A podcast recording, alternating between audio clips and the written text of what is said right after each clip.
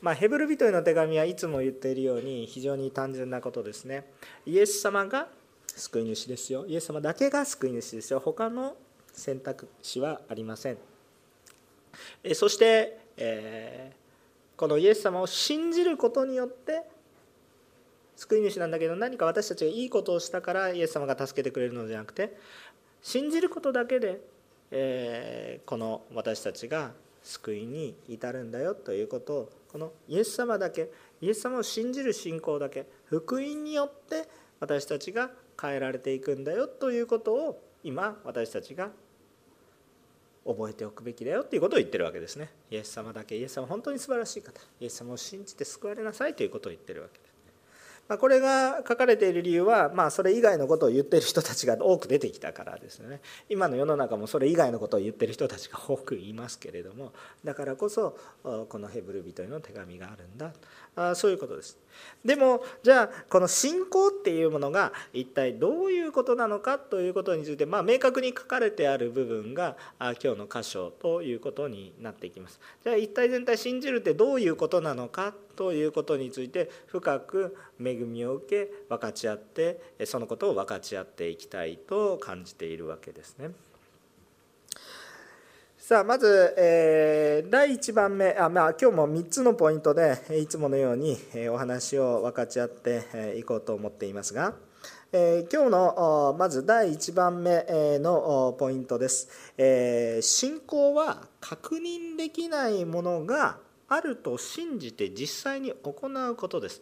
え信仰というのは全く確認ができないものをえー、あると信じて実際に行うことです信仰とは実際に行うこと何か信仰っていうとまあ納得すれば同意すればいいかな心の中で受け入れればいいかなと思うんですけど信仰っていうのは結構、えー、そのまあ行動に出るえー、本当に信じているかどうかが分かるのは行いに出てくるということですね。で行いによって救われるわけじゃなくて信仰によって救われるんですけど信仰という言葉の中には行いは含まれていきますよ。行いのない信仰はないんですよね。えー、例えばあもうこう恋愛問題で話すと分かりやすいかもしれませんがあなただあなただけが私の全てですあなただけが私の全てですと言いながら不倫をしているのであるならばそこに愛はないですよね。大切に思ってるっていうのは嘘なわけですよね。行いが生じてどんなにあなただけかって言ってたら他の魅力的なまあ私男性ですから魅力的な女性が出てこようともどんなにねこの人よりも優れているように感じて魅力的な女性が出てきたとしてもあなただけがだから私の関心もあなたにさせる。あなただけは素晴らしいけどやっぱり魅力的な女性が向こうにいるからね。あなたも関心あるけどこっちも関心あるんだというふうな感じになるとそれはもうそこにはあこの愛という思いはないないわけですね。自分の欲望だけがあるわけですよ。それは愛ではなく欲望を満たしてるだけの話ですね。そういうふうになります。それは信仰というふうな信じている自分が本当に思っているということにはならないです。だから本当に思っているのであれば行動が伴います。だからなすべきことをしてしてはいけないことをしないということがその信仰の中には含まれてくるということになります。しかしもっと今日の話はもっとさらに根本的な話をしているように思います。さてまず1節から3節を読みましょう。1節から3節、えー、お読みいたします。さて、信仰は望んでいることを保証し、目に見えないものを確信させるものです。えー、昔の人たちはこの信仰によって称賛されました。あ信仰によって私たちはこの世界が神の言葉で作られたことを悟り、その結果見えるものが目に見えないものからできたものではないことを悟ります。素晴らしい御言葉です。あの信仰によってまあ、皆さんあんまり普段生活をされる時にあの信仰っていうか信じることってなんかあんまりないように思いますけれども、えーと、全てこの社会は信頼することで成り立っています。全て。皆さんクレジットカード持ってる人いますか？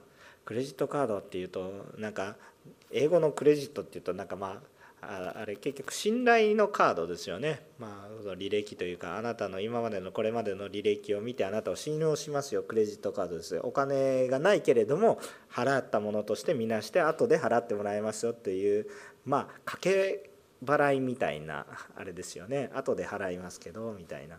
でも信頼してるから払うわけですよね。でも皆さんそのお金なんていうものもあれも考えてみたらあれ現金でさえも紙切れですよね。これ買え買えるかどうかっていうのは国に信用があるからそれが価値があると信じているから変えられるわけですね、えー、信じていなければそれは紙くずになるんですよね。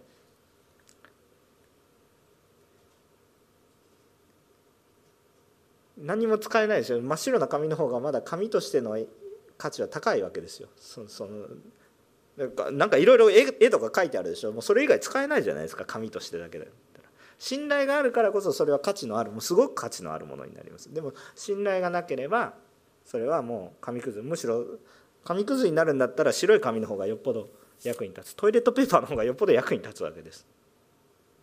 そうそういうことですよね、えー、信頼関係があるわけです。私たちの結婚というような関係の中にも信頼関係がなかったらもう非常に難しいだから全てはこの世の中っていうのはかなり信頼信, まあ、信仰といったら何を信じるかっていう問題になるんですけど信頼によって成り立っているっていうことはすごく実感しやすいものです。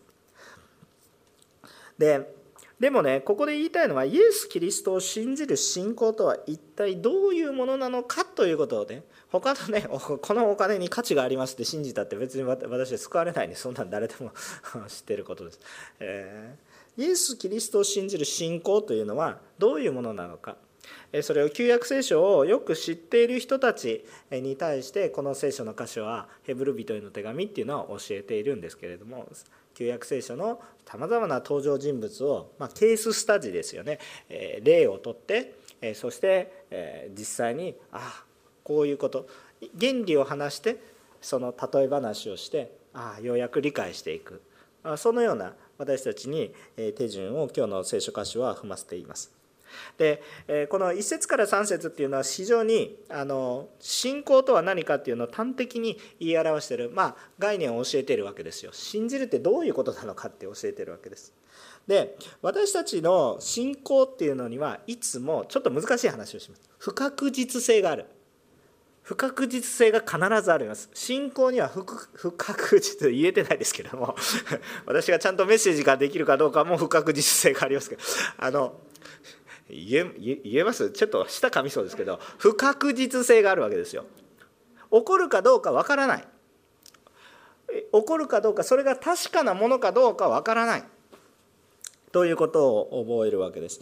ところが日本の社会に住んでいるといつも確実な確実に歩もうとします。安全に安全に安全に確実に歩もうとします。堅実な歩み方だと思いますしそれ自体が悪いことではないです。いつも冒険ばかりしていればいいわけではなくてちゃんと収めていかないといけないところちゃんと確保していかないといけないところっていうのはあると思います。それはそれで良いことなんです。それが全部否定されているということではないんですが残念ながら私たちの人生全てにおいて不確実なものばかりなんですね。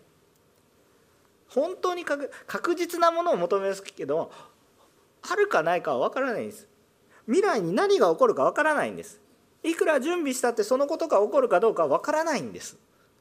不確実なんです。確実に起こるかどうかはわからない。信仰にはいつも不確実性があるんだということですね。信仰というものは目に見えているものを確認していく作業ではないんです。それは過去を見ていくような話で。今を見ることでも先を見ることでもないんです。もう過去に生きていればもう確実な人生を歩めますけどその人に未来はないんです。信仰というのはいつも不確実なところに踏み込んでいくことです、えー、ここに今水が与えられたんですよね私水さっきね喉喉がカラカラでちょっとなんかこう詰まってましたけれども水与えられたまあこれ本当に皆さんの愛に与えられたことなんですけど今ここに水があるなっていうことを信じなくていいんです私は見てるから。信じる必要はないですよね。あるものはあるんです。こんなもの信じなくてもある。だからこんなものじゃないですけど、与えられた水は本当に感謝なんですけど、あの水があることを信じないでもあるから別に信じる必要はないんです。あるものはあるっていうだけです。信じる必要はないんです。確実にあるとしているから。でも確実にあってこれが本当に飲んでも大丈夫毒入ってませんねとかでこれが毒ではないと。無色透明でも毒なものはいろいろあるわけですよ。これはこれはね水であって決してねあの日本酒ではないと 思うわけですよ。でも同じような色じゃないですか日本酒だってね。いや知らないですけど。いや知ってますけど。まあいやそまあとにかくねえっと同じような色なんですよ。でも水なんですよ。酔っ払いはしません。でもこれ信じる必要はないです。確実に知ってますから。もう確実これは信じる必要はないんです。でもこれが何かわからないなんかねドキドキゲームみたいな感じでこれ真っ暗なものに入れられていてさあとにかく飲めって言われたらどうなんですかって言われると なんか特に信頼もしてない人から飲めとか言われたら ちょっとどうどう思うかなって。私を殺そうとしてる人からこれ飲みなさいって言われたら これを飲むのには信仰が必要になりますね。そういうことですね。不確実なものを行う時に信仰というものが必要になってきます。で先ほどから言ってるようによく考えてみると私たちの人生っていうのは基本的に不確実性しかないんです。今という瞬間には不確実なことしかないんです。次の瞬間、まあ、瞬間瞬間を生きてるから次は次っていう、まあ、今しかないわけなんですけれどもあの分かんないんですよ。1秒先に何があるか分かんないんです。いや絶対大丈夫。大体の確率で大丈夫ですけれども一定の確率で心臓が止まったりするんです。否定できないじゃないですか。確率は少ないけれどもゼロじゃないということで。わからない。確実に不確実性があるということです。なんか難しい話をしてますね、はい。まあ、要するに未来はわからない。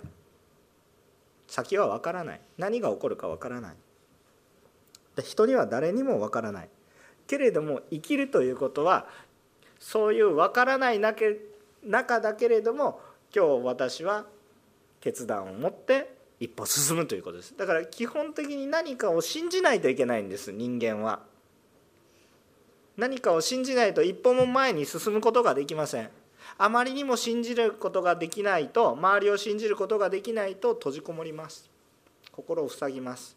人を信じられることができないから自分の心もオープンにすることがありません。どんどん強くなってくると引きこもります。自分だけを信じる。ところが自分も信じられなくなるのでもう何も信じられなくなる。だから何かを信じないと人っていうのは生きていくことができないし何も行動できなくなるんです。ここを否定されるとちょっと話が続かないんですけれどもどうでしょうか？皆様そう感じるでしょうか？でもね何かを信じるんですけど人っていうのはだから何かを信何も信じないでも生きていきますっていうのは嘘で何かを信じないといけないんです。まあね、それが人であったり物であったりする可能性があるんですけど、まあ、そういうものであると偶像になるわけですけれども何を信じるべきかが問題は信じるか信じないかではなくて信じないと生きていけないので何を信じて生きていくかっていうことが問題なんです。何を信じるかっていうのが問題何を信じるかによって生き方が変わるわけです。A という人は A のことを言いました。B という人が B ということを信じました。私は A という人を信じるので A ということを行います。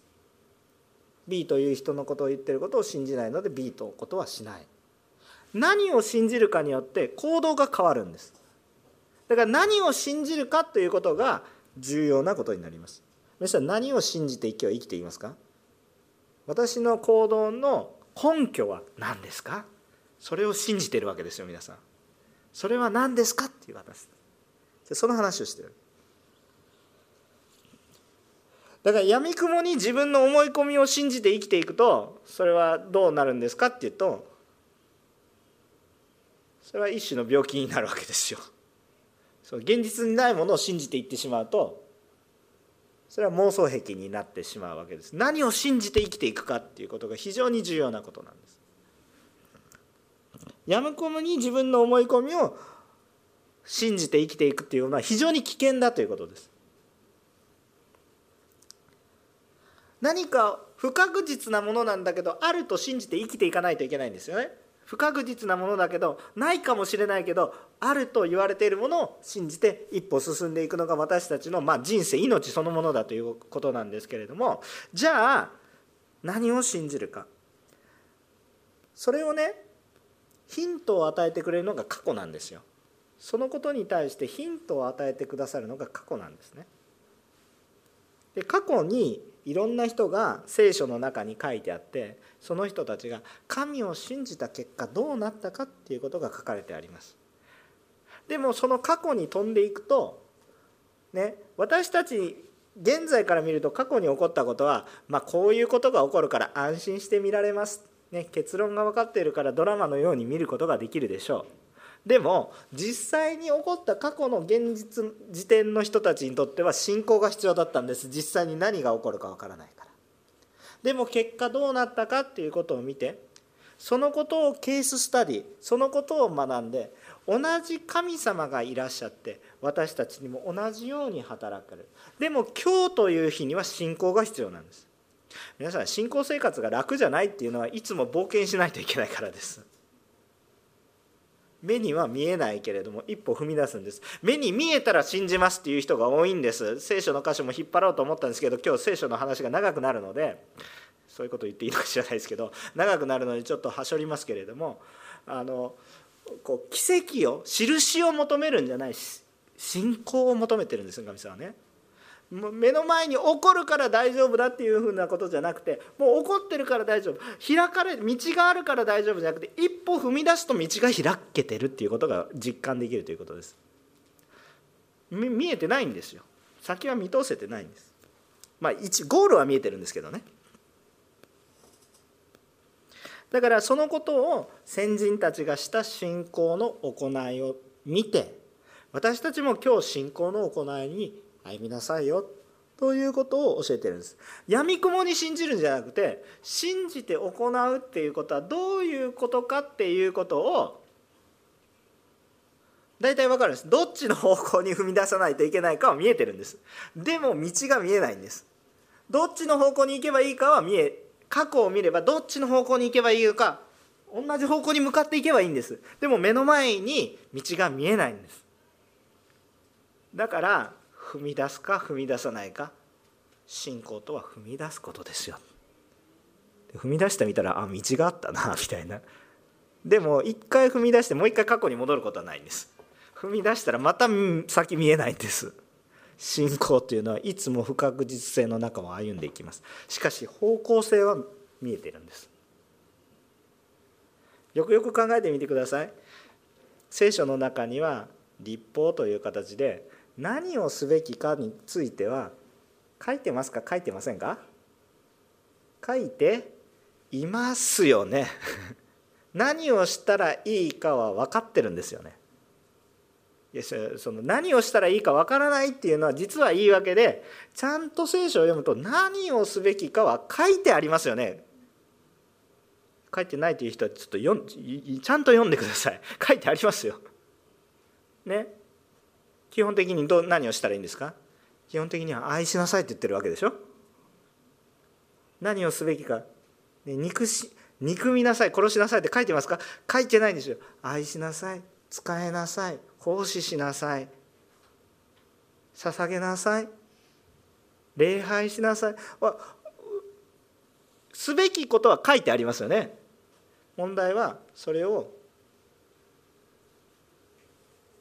するかしないんですけど信じて行うということですね。ただ行ってるわけ。私の本質がここにあるなこう手小手先でこう行うんじゃなくて私の重心を前に持ちなさい。なんか小手先のことは動いてないいいからあなたの身を委ねていきなさい。これが信仰です。本当に愛するということはあなたの身を委ねていく。小手先こう私の安全地帯で一歩も進まないでこうはい礼拝してます」って言って腰が引けてるこういう感じでねこんな感じで「はいやってますよ」っていうことじゃなくてもう小手先のことはいいからもう小手先のことはやってもできないから一歩前に進みなさいと。道があるかどうか分かんないけど。これ信仰だ進むべきことやるべきことは実は見えてる。だからよく私はこういう表現します、まあ、信仰は乗るみたいな感覚がありますよって。委ねる感覚。体を委ねる。体を任せる。乗ってしまう。信仰っていうのは私が安全地帯に行って受け取るものじゃなくて信仰っていうのは私がそこにある。御言葉に体を乗っけるみたいな感じですよと。もうもう委ねる。もうどうしようもない。もうそれが崩れてしまったら私も崩れる。そのようなものですけど実際に乗らないとわからない。だからクリスチャンホームに生まれた子たちは頭ばっかり動いててみんなこんなことやってるんです。だから神様この奇跡は分かんない。頭は分かってます。あの素晴らしいことが起こるんだなっていうふうなことは分かってます。でも実際に信仰を働かせたことがないのでイエス様が分からなかったりします。答えは分かってます。でも信仰は答えが分かることではない。そんな答えは書いてあります。教科書のようです。書いてあります。信仰を体験する乗ることが必要です。実際に行うっていうのはただ行うんじゃなくて信じて行う。委ねるということが非常に重要です。不確実なことを信じてじゃあ何を信じるのかって言ったら信じるのはイエス様を信じる。イエス様の言われてることを信じる。御言葉を信じる。神様は救うと言ってくださっている福音を信じてもう救われてるんだから大胆に一歩進む。破産したって大丈夫。病気になっても大丈夫。だって主は救うって言われたんだから。だから大胆さが生まれる。それを見た時に人々は信仰を感じるんです。小手先のことをやってたら小手先のこといくら同じことやってても小手先のことをやって小手先のこと。信じて行うと人々は信仰を感じます。もうこれはもうね言い訳ができないんですよ。もうこれはねもうどんだけかっこつけてもどうすることもできません。1節から3節はそのような原理を教えています。信仰とは望んでいることを保証し目に見えないものを確信させるものです。昔の人たちはこの信仰によって称賛されたんです。何をしたかという以上に信仰によって行ったことが称賛されました。誰に？神によってね。その結果この世界が神の言葉によって作られたことが分かってありえないって言ってるんだけど神様が言った通りにやったらありえるので なんじゃこりゃと思いながら収めておられるのが神様だ。作られているのも神様。その結果見えるものが目に見えるものからできたものではないということを悟ります。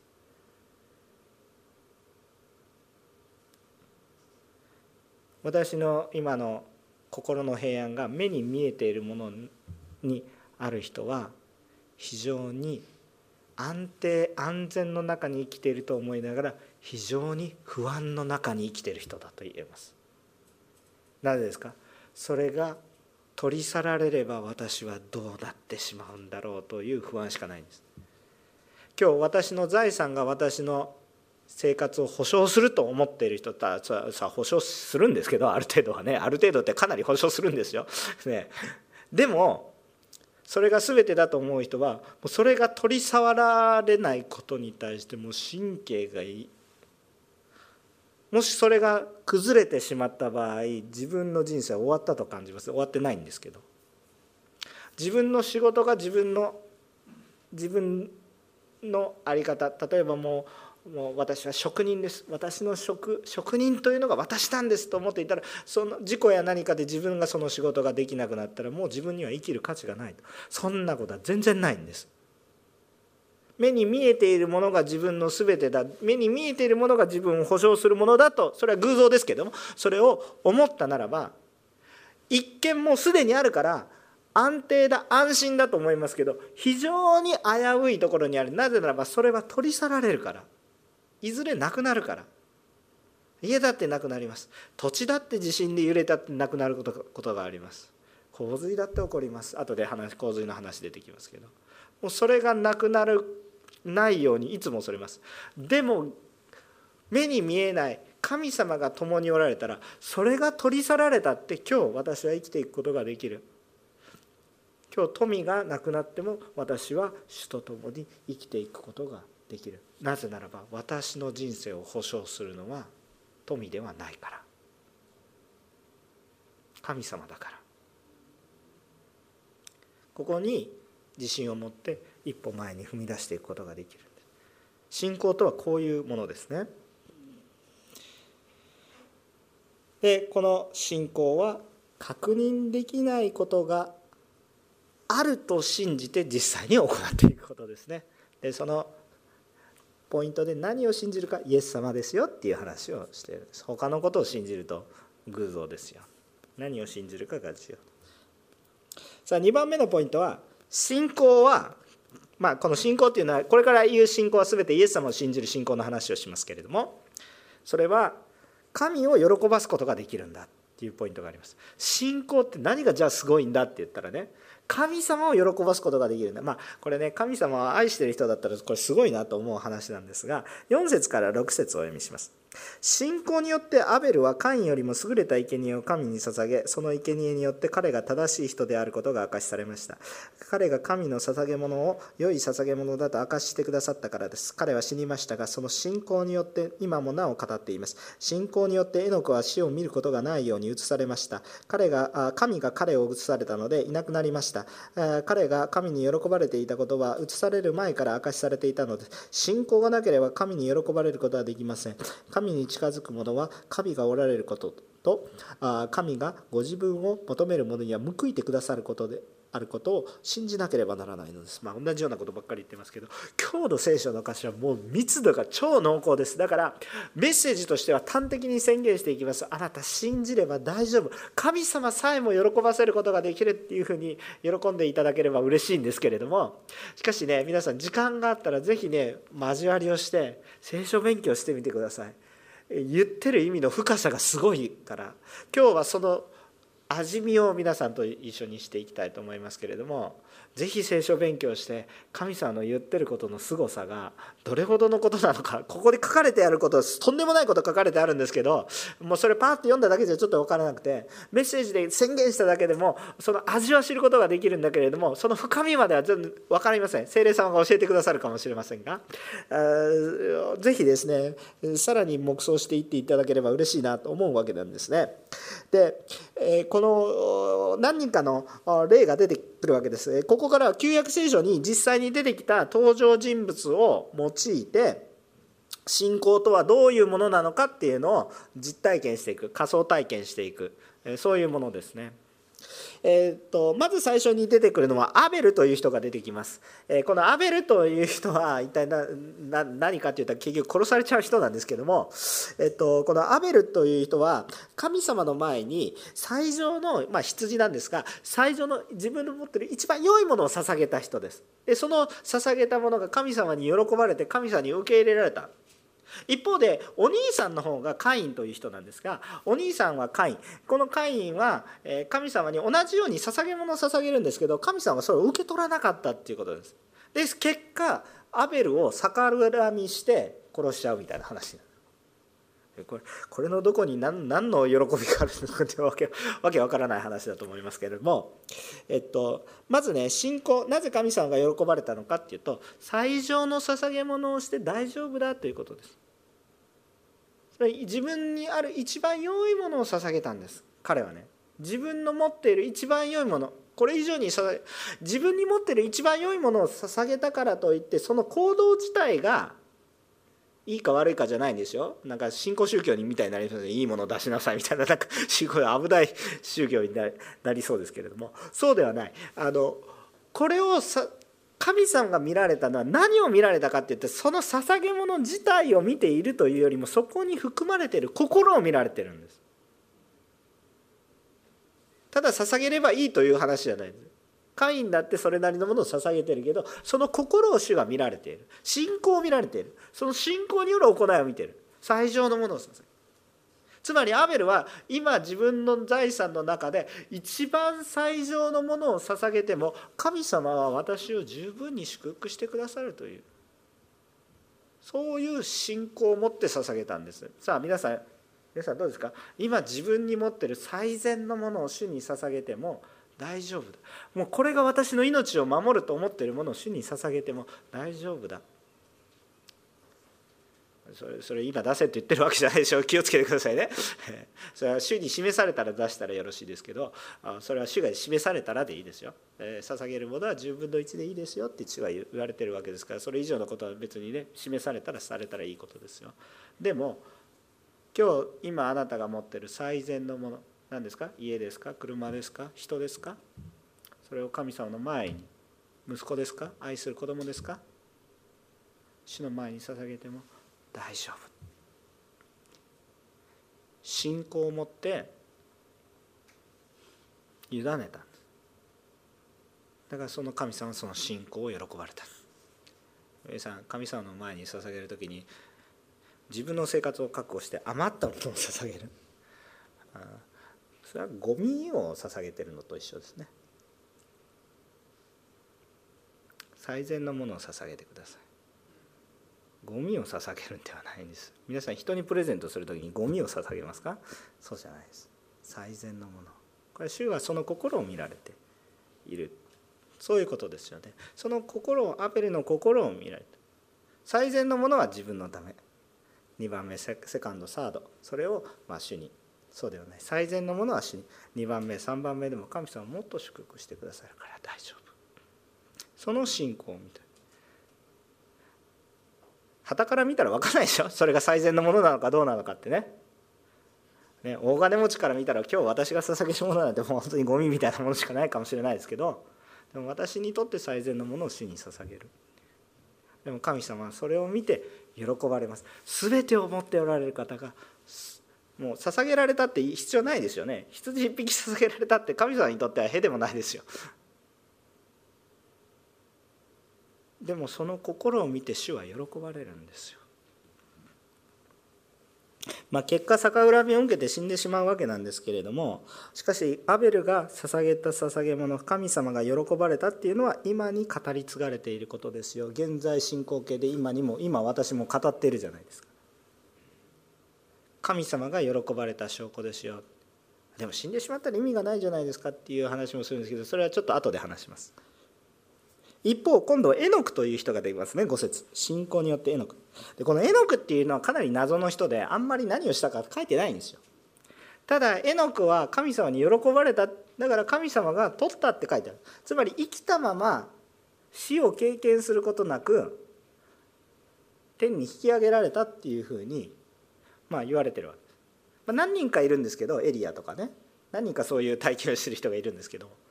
えっとまあ、ほとんどいないんですがエノクっていうのは最初にそれがあってあまりにも主に喜ばれてるから何をしたのかはっきり分かんないんですけれども主を体験することなく引き上げられている。信仰によって彼は信じる生き方を貫いたので主を体験することなく引き上げられたことが聖書に本当に短く書いてあります。ペロって書いてあります。本当にペロって。まあ、まあ、創世記読んでみて最初の方に書いてあります。ポンと書いてあります。えこれだけってこの人何なの？みたいな。誰々の息子が誰々でみたいな感じで。でもエノクです。エノクは神に引き上げられましたもうそれだけみたいな。それだけしか書いてない。でも信仰によって神様に引き上げられました。彼は死を経験すること同じように神に喜ばれている人。神に従って信じて従った結果逆恨みを食らって死んでしまったアベル。神に従った結果あまりにも喜ばれて神様の前に死を経験することなく引き上げられた。エノク。共通点は何か。どちらも神様に喜ばれていてどちらも神と共にあるということで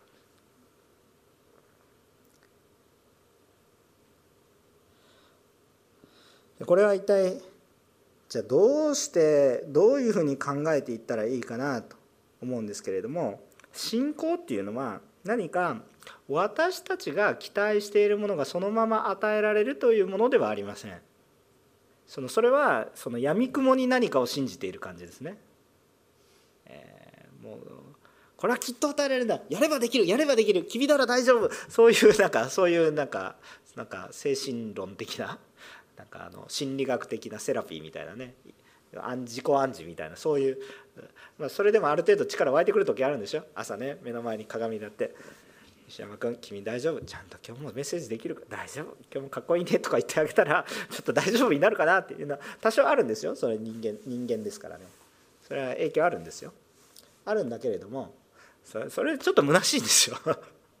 まあ思い込みなんで力湧いてきますけど、えー、でも本当に神様は私たちが思っているものとはちょっと違うかもしれないけども私たち以上に素晴らしいものを報われるんです。それは何かって言ったら全世界をすべを収めておられる方が喜んでくださってそしてその方と一緒に生きることができるっていうものです。これは私たちが考えることができないぐらいのものです。でも皆さんね覚えておいてください。神様を皆さんどうやって信仰以外でどうやって喜ばすことができますか？先ほど言いました最善のものを与えたら喜ぶと思いますか？ね。私が持っているものはもう神様を信じもしないんだけど神様を祝福してくれるんだな。僕は祝福の方が好きだからなんかもっといっぱいくれるのが好きだからじゃあ僕が一番大切にしている車を神様に捧げます。神様もっと次はフェラーリをくれるんじゃないでしょうかと。そういうことを期待して捧げたらフェラーリくれると思いますか？あただその車がなくなって終わるだけだと思いますね。あの信仰によって信仰によって何を求めるのか。神様自身を求めていく。これ捧げてこれ捧げるんですよね。例えば私さっきの車の話ですけど車を捧げます。あ車がなくなって、えー、終わりです。フェラーリは与えられませんでした。でもその車によって多くの人が助かります。小さい時にね、まあ、あんまり自分の父親を持ち上げると後で怒られますがあの阪神大震災っていうものがありましたね。その時にうちに車があったんですよ。どうぞって捧げたんです。ボロボロになって帰ってもう被災地はね道なき道はもうもう傷だけ大切うちのお父さんと一緒によくワックスがけをしましたね。ラルゴっていうワゴン車でしたよ。覚えてます？私もああ楽しいなと思いながら。震災がありました。私の父親は心臓病があってですね。ボランティアに行けないんです。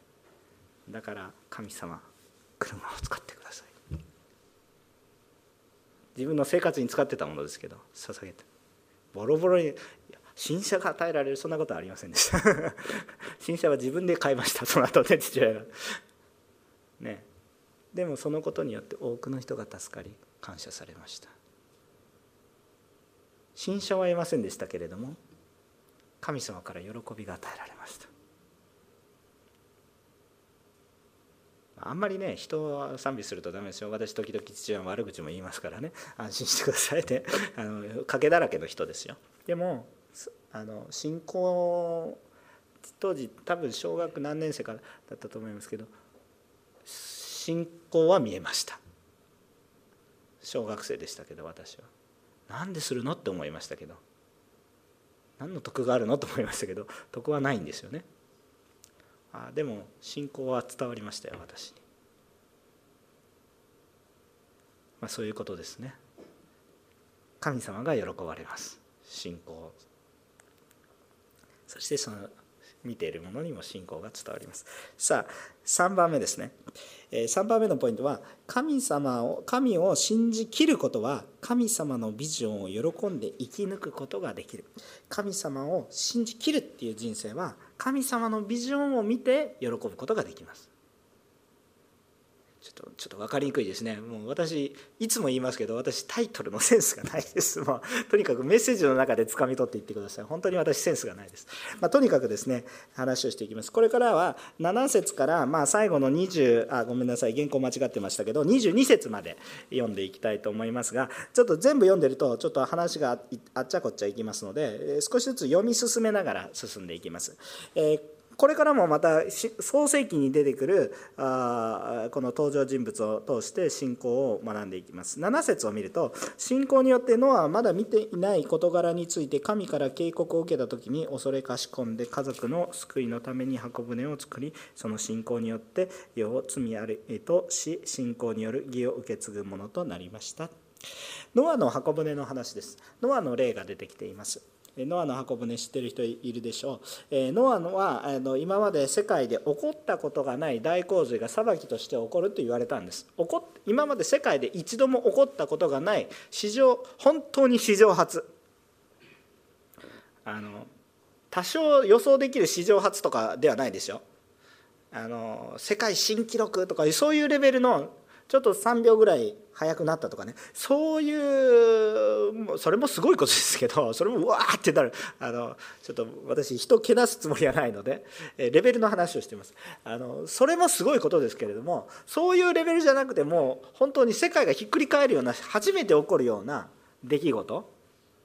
もうもう全ての人が死んでしまうとかいう今回このコロナウイルスでああだこうだってなっていますけれども史上初ではないですね。もっとひどいことが歴史の中では起こっていました。歴史の中で起こったことに比べるとコロナウイルスの影響っていうのは大きくはないですよね。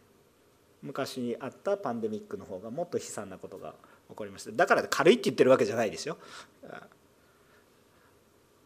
でも史上初のことが本当に起こったわけですよ。もう全ての地が水に埋もれてしまうなんていうことを経験したことないです。そんなことはありえないって大体の人が言います。世界中に地層があるんだけどねとかいう話まあその話は想像の話になっていくので、えー、想像っていうのは空想の話イメージの話じゃなくて神様が全てを作られた想像ね。神が世を作られたっていうそのそっちの想像ですけれども日本語は難しいですね、えー、そっちの話になっていきますが、まあ、とにかく世界中どこ行っても地層があるのはまあまあいいです。とにかくですね、えー、そんなことを私たち想像もできないわけで考えることもできない。思いつきもしない。だから当時の人たちもないと思ったんです。見たことないから。でもノアは神の御言葉をがあったんです。聞いたんです。あったのは神の御言葉。そして神がいると感じた。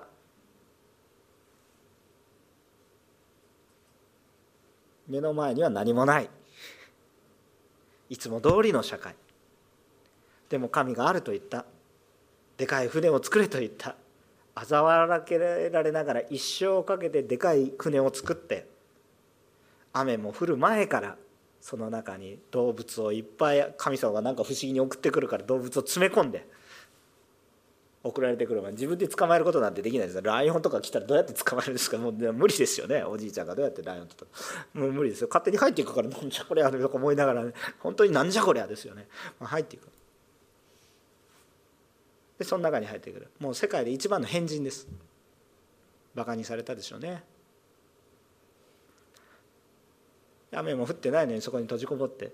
でも閉じこもった瞬間から大雨が降り始めて。実際にその中にいる人たちだけが助けられたノアの箱舟の出来事。彼は信じたことだけで実はノアっていう人がそんなに人間的に人格が良かったかどうかってあんまり書いてないですよね。ひょっとするとちょっと人間的な弱さがあったなって実はノアの箱舟の後を見るとなんか分かります。そう偉大な人間っていうよりは結構ミスするんですよね。のもうなんかブワーって酔っ払って、なんか裸で寝てるとか。なんか結構ちょっと人間的な弱さが結構見えます。でも彼彼の何を見たんですか？神神様は信仰によって言われたことに従ったという信仰によって彼が罪ないもの罪のために世が滅ぼされたけども罪ないものとして救われたモデルとされたわけですね。モデルとされたわけ。救いの担い手としてノアが選ばれた。それはなぜかって言ったら神の御言葉を聞いて信じて行ったからです。信仰はいつも簡単。聞いて信じて行うこと。聞いて信じて行うこと。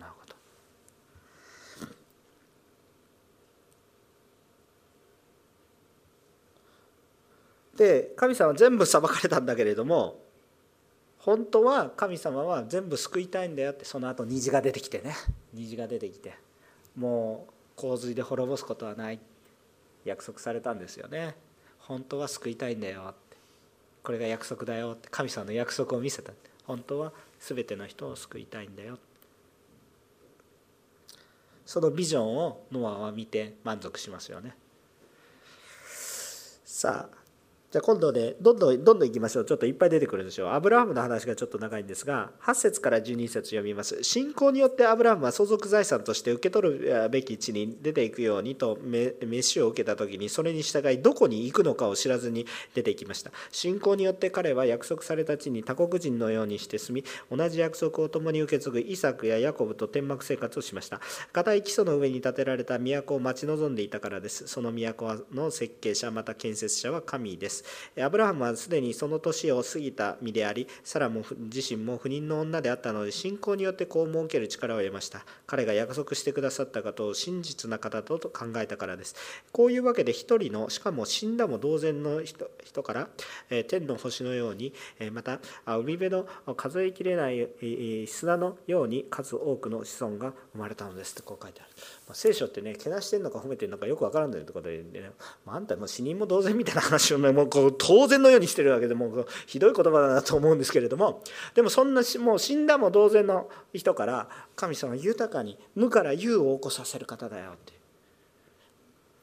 それなぜそんなこと起こったんですか？まあそれは信じたからだということです。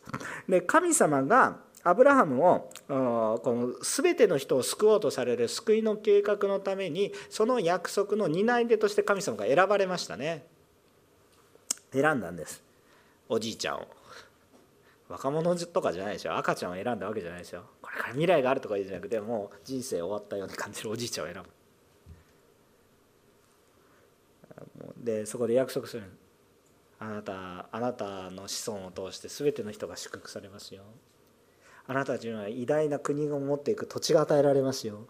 あなたには素晴らしいこのなんかもう数えきれないほどの子孫が与えられますけど与えられますよって。もう子供もむげないおじいちゃんとおばあちゃんですけど みたいな。何を信じたらいいのか分かんないですけどアブラハムは信じるんです。で何を血迷ったか分からないですけどあなたには土地があると言われて今までちゃんと裕福に暮らしてるんです。裕福に暮らしてるんですよ。裕福に暮らしてるのを全部捨てて全部捨ててって、まあ、ある程度持っていけるものは持っていくんですけど持っていけるものは持っていけるんですけどどこに行くんですか？砂漠に行くとか言って。皆さん自分の旦那が突然そんなこと言い出したらどうどう思いますか？今からどこ行くんだイスラエルの荒野に行きますとか。そこに行って何のことがある？何もありませんって。何で行くんですか？神のお告げですって。ついていきますか？サラはついていったんですよ。アブラハムはそれに従ったんですよ。バカじゃないの？と思いますね。でも否定できない神様の言葉を聞いてしまったのでそれを信じて行いました。口頭無形な話ではなくて口頭人間的には口頭無形な話なんですが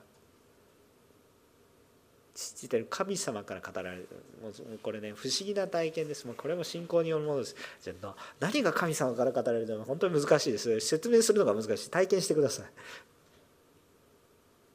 御言葉がありますからそれが刺さりますから。分かると思います。これも分からせてくださると思います神様。これも信仰です。なんでここんなたくさん御言葉があるのになんであなたはここの御言葉は私に与えられましたとかよく言うけどそんなもう昔から書いてあるかであなたのために書かれたかどうかは分かんないじゃないですか。冷静に考えたら。でも心に刺さりますからあなたに分かりますから。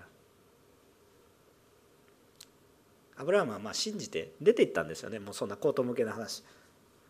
詐欺もいいところですよ。でも出て行ったんです。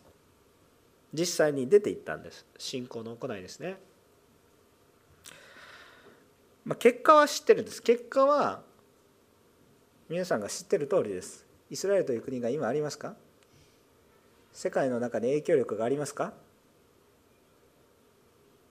まあそういうことですね。まあ、ただイエス様を信じてますかって言うと、うん、ちょっと怪しいという感じなんですけれどもだからそこを信じるように今神様が動かれてるってことですけども、まあ、とにかくそのようなことが起こったす。でも実際彼が見たことは一体何かって言ったら彼は実際に約束されたものを得たかって言ったら実は得てないんですね。信じて出ていきましたけど確かに奇跡的な兆しを見ました。じいちゃんとおばあちゃんから子供が生まれましたっていう話ですよね。100歳と90歳から生まれます。もうありえないでしょ？100歳と90歳から生まれます。皆さんあの老後心配しないでください。100歳と90歳から子育てが始まります。あの孫じゃないですよ。自分の子供ですよ。神様はそれのために力を与えてくださる方です。まあ信仰によって歩みましょう。大丈夫です。老後あんまり心配しないで。信仰によって歩みましょう、年金も大切ですけどねちゃんとやったらいいと思いますけれどもでもそれよりも信仰が大切ですでその中から子供が与えられます。ね、星の数ほど与えられるって言ったんですけどイサクしか与えられないですよ。まあ、実際にはあのアブラハムの体から生まれてきた子供は何人かいたんですけど、えっと、本当の約束の子星の数っていうふうに言われた約束の人はまあイサクしかいなかったわけです。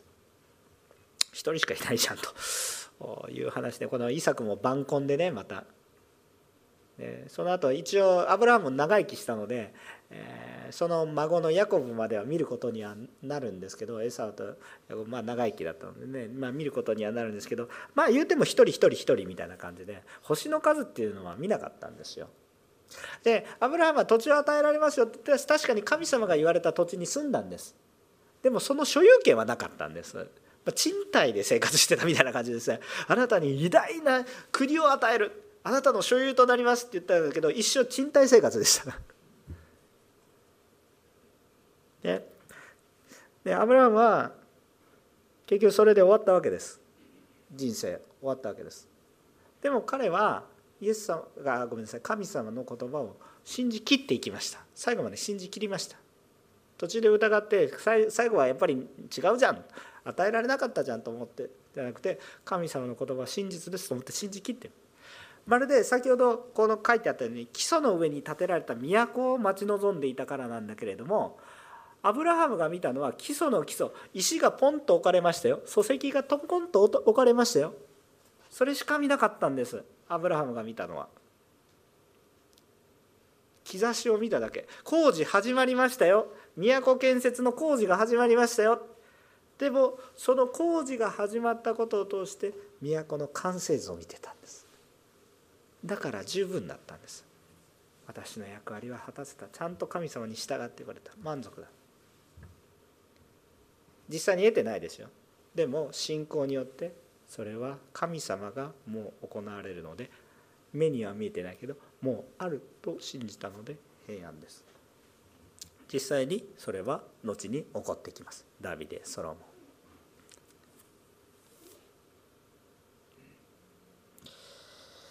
13節から16節読みます。これらの人たちは信仰の人として死にました。約束のものを手に入れることはありませんでしたが、はるか遠くにそれを見て喜び向かい、地上では旅人であり、気流者であることを告白していました。そのように言っている人たちは自分の故郷を求めていることを明らかにしています。もし彼らが思っていたのが出てきた故郷だったなら帰る機会はあったでしょう。しかし実際に彼らが憧れていたものはもっと良い故郷、すなわち天の故郷でしか。ですから彼は、神は彼らの神と呼ばれることを恥とはなさいませんでした。彼ら神が彼らのために都を用意されたんです。すごいことが書いてありますよ。今も領土問題で戦いが起こってますけれども本当に私たちが天の御国っていうものをビジョンでちゃんと見ることができたらこの世の領土問題の戦争なくなりますよ。なくなりますよ。だって天の御国を覚えてるんですから。でも残念ながらそれが起こってしまうのはねなぜですかって言ったらまあ、みんなが同じビジョンは見えてないからね。それはね起こり戦いが起こってしまいますよ。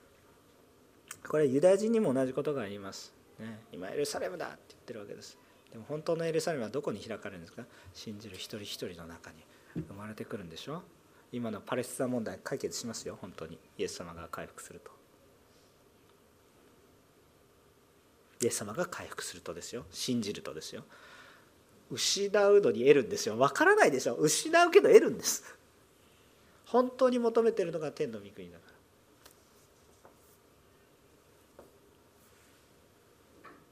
結局私たちが求めてるのは神の国と神の民を求めてる。この地上の世の中で私の権威が豊かに発揮されてもそれは過ぎ去っていきます。しかし神の国は滅びない。滅びるものを求めますか？滅びないものを求めますか？という話をしています。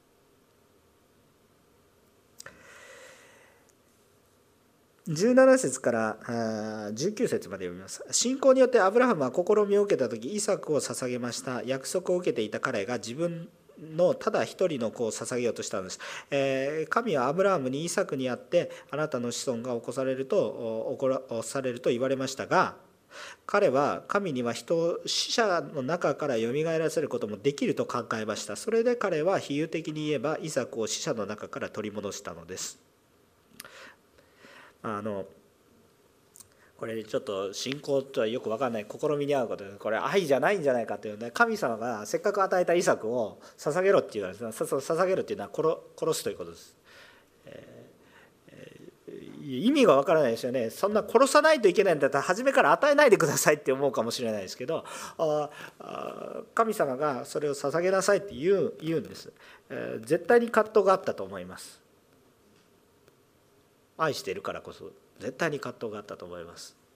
愛していないんだったらで神様捧げろとも言わないと思います。愛しているからこそ捧げ最上のものを捧げろっていうわけですよ。もう非常に葛藤が中にあります。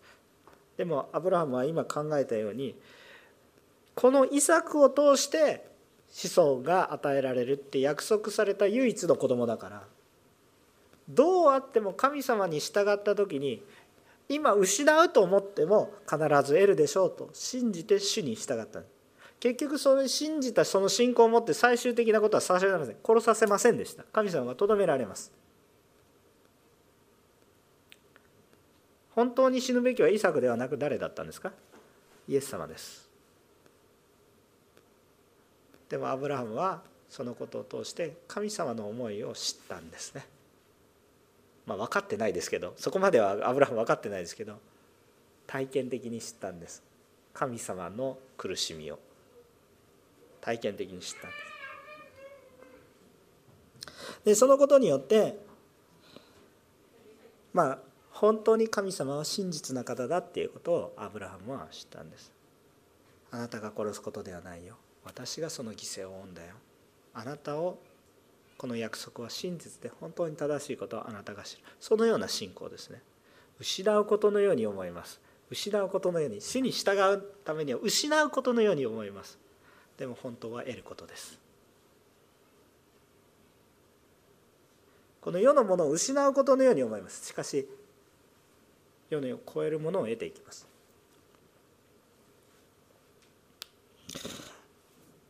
20節から22節ですけどもう本当にちょっといろいろ分かっちゃないし一歩一個のポイントが重いでしょ、まあ、そういうことで20節から22節ですか？信仰によってイサクはやがて起こることについてヤコブとエサを祝福しました。信仰によってヤコブは死ぬ時にヨセフの息子たちをそれぞれ祝福しまた自分の杖の上に寄りかかって礼拝しました。信仰によってヨセフは臨終の時にイスラエルの古来に脱出について語り自分の意外について指示を与えました。ちょっと時間の関係もあってもこうちょっとはしょりながら話しますけれどもイサクとヤコブそしてヨセフの話が書いてありますね。イサクのヤコブの息子としてのヨセフの話が書いてあります。漱石全体の話ですよこれは。言うならば。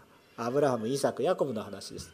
ででイサクはまあちょっと本当は解説したいんですけどちょっと時間がないので。イサクは2人の息子がいます。えー、2人の息子がいたんです。普通は長男に、えー、その長子の家に、まあ、昔の中東のその文化の中ですよ。長男があの家計をまあ、担っていきます、まあ、次男にも財産はあるけれどもでも家計としては長男が引き継いでいきます。まあそれはちょっとアジアに住んでる私たちもなんとなく分かるでしょ長男ちょっと特別なわけですよ。で長男がそれを引き継いでいきますよっていうはずなのに神様は弟を引き弟に家計を引き継ぎなさいというわけですよ。じゃあまあそれ戦いが起こるでしょってまあ起こるんですけど。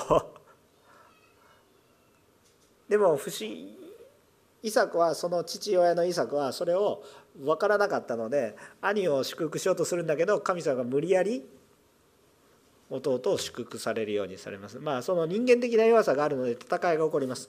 でも結果的にどうなったんですか？そうするとその弟を祝福して財産とそして権威を与えようとしたんだけれどもそのこの人間的な弱さを持ってイサクはその弟、ね、息子の弟をまあ、失うような体験死なないんですけど目の前から去ってしまうんです。何も得られない、えー、ヤコブのもヤコブの方で、えー、長子の権利と財産を受け継ぐはずだったのに木の実木のが木の実木のまま逃げていくことになって何にも残らない砂漠の中でポケッて 寝ていてもう自分は何も失敗したそしたら神様の美女を見ます。つい最近ね青年たちが来て水曜日礼拝で60万人のビジョンを見なさいっていうメッセージをしたと思いますけれども何の話かわからない人は水曜礼拝に来た人に聞いてください。ちょっと時間がないです。とにかくですねあのそのように多くのものを主に従った結果失うような経験をしました。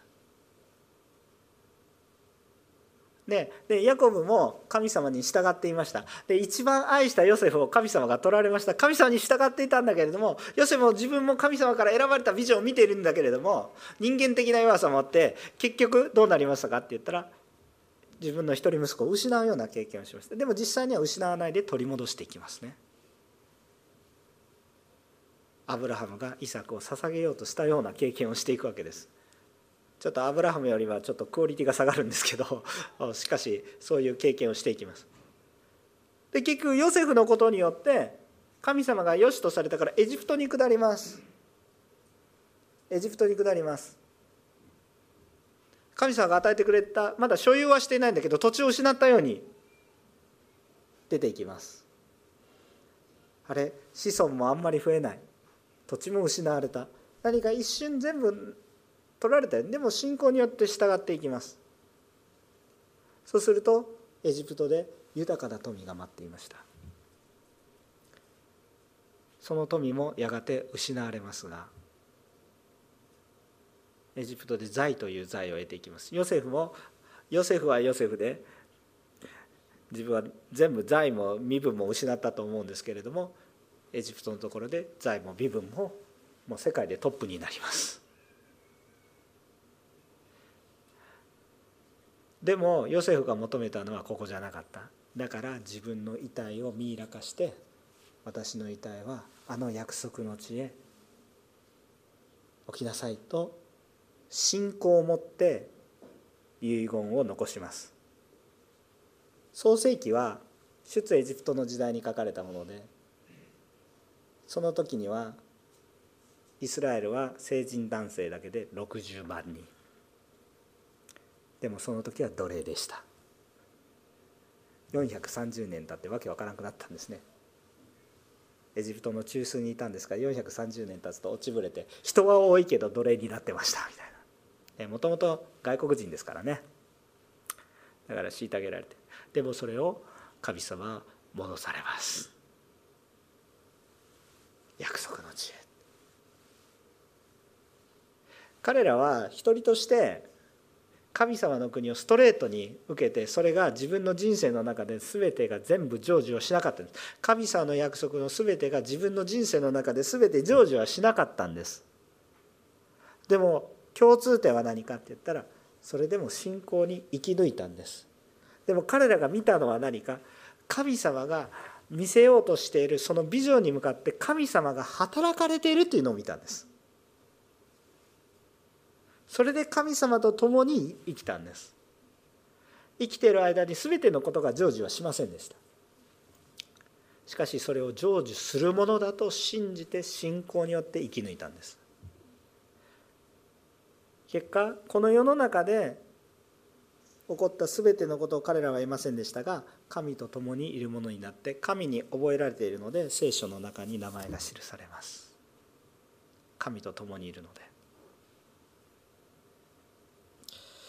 私たちは信仰によって人間的に求めているものを与えられるということはないかもしれません。むしろ何かを求めていても奪われることもあると思います。信仰によってね。信仰生活を主を信じたがゆえに失うものもあると思います。でも神様の約束が成就していくことを体験していくことになります。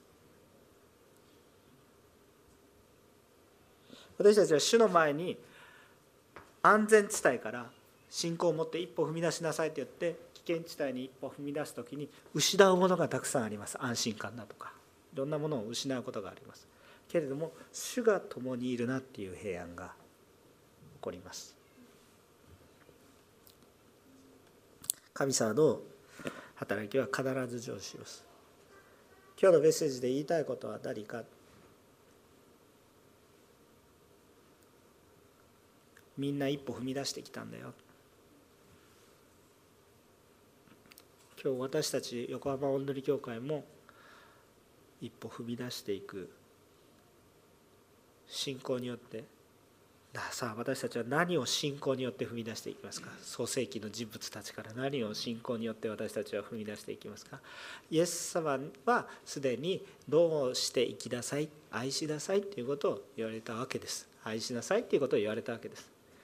だからそれを信じてね一歩踏み出していく。今日私は信仰生活をするんですよ。宗教生活ではないですよ。教会生活まあ教会生活っていうのをどこまで定義をするかっていうことになりますけれどもいわゆる礼拝式に出ることを目的にしてはいけません。礼拝をしなければいけません。でも礼拝式に出ることが礼拝ではありません。じゃあ礼拝式に出なくてもいいかって言ったらもうそれそもそもちょっとねもう話の論点がもう自分中心になってるので話が噛み合わないですけれども。しかし今日信仰によって踏み出す私の信仰はどこにあるかっていう。今日皆さん神様の中にあって信仰。横浜おんどり教会全体として主を信じて踏み出していく信仰。そういうものが私たちの中にきっと必要だと思います。神様は信仰を見て喜ばれます信仰がなくて何かをやっていることを喜ばれるわけではなくて信仰を見て喜ばれます。失うものがあるかないか？あります。でも永遠の命を受けます。霊的な喜びが回復します。今日私は何をどう主の前に行きますか、きっと多分小さなところにもあると思います。ウクライナのために祈ることだってそうかもしれません。ね？自分の好きなことを置いて主が祈りなさいと言われたことを祈る。今日私の好きなことをする時間を置いて誰かのために使えること。旅行したっていいんだけれども豪華な旅行をちょっと豪華な旅行にしてでも私の大切なものを誰かのために一緒に分かち合う。別に旅行するなと言ってるわけじゃないし旅行してもいいですよ。信仰によって捧げてください。歩んでください。時間を富を私の人生を主に捧げると失うように思っているのに永遠の喜びが私たちのうちに回復しますよ安全地帯にいて小手先のことをすると立派なことをしているように見えるけど残念ながら信仰は伝わりません。小さなことでいいので信仰を持って行ってください。そのことによって変わります。今度福牧師先生を招聘します。本当に小さなことです。あのいや大きなことなんですけど大切福牧師先生大大切なんですよ。すごく大切なんですけど。この教会の規模で福牧師先生の家族を養っていくことは今できないんです。でも信仰を持って招聘しました。時々そういうね愚かなことをするんじゃ経営者としてはダメかもしれませんけども 私は教会を経営してるわけではありません。教会を経営してるのは主ですから。だから信仰を持って捧げるし信仰を持って仕えていく。霊的な投資。もうね大きくだ大きな話ではないです。もっと私たちの信仰を働かせないといけない。それ聖書に従ってですよ。なんか大きなことをすればいいということじゃないんです。聖書に従って。信仰を持って示されたことをしていきます。お金がかかることもあります。お金がかかるから苦しいから教会の経営がしんどくなるからだからいい牧師悪い牧師そう何を見てるんですか？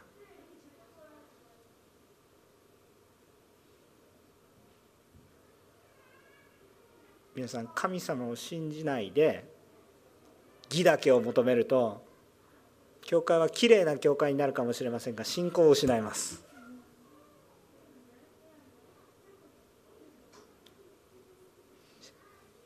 悪事を働いていいとは言いませんか？失敗はつきものです。でも信仰によって歩んでいるかどうかそれは後の時代に失敗かどうかが覆ってきます。信仰によって歩む。今日主に示されたことを拒否しないでください。もちろん無理やりはないです。行きたくないと言えばいいいいんです。神様それでも許してくださいます。もう問題ありません。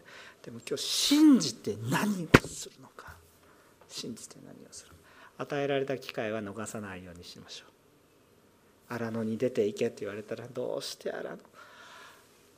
でも神様が言われたから出てきます。納得できるから出ていくんじゃないでしょ目の前に保証されてるから出ていくんじゃないでしょこれまでも保証されて必ず水は与えられる。信じて手を出したら水があったなっていうことです。主はちゃんと先に用意されてます。でも私たちは見えません。でもちゃんとどこに保証されてますか？御言葉には書いてあります。同じことです。過去の人も同じことです。だから同じように今日私も信じて行います。この人に伝道しても信じないだろうな。聖書はだったら伝えなくていいと言ってますか。時が悪くても伝えなさい。どんな人にも分かるように準備をしていな愛を持って使いなさい。どこまで？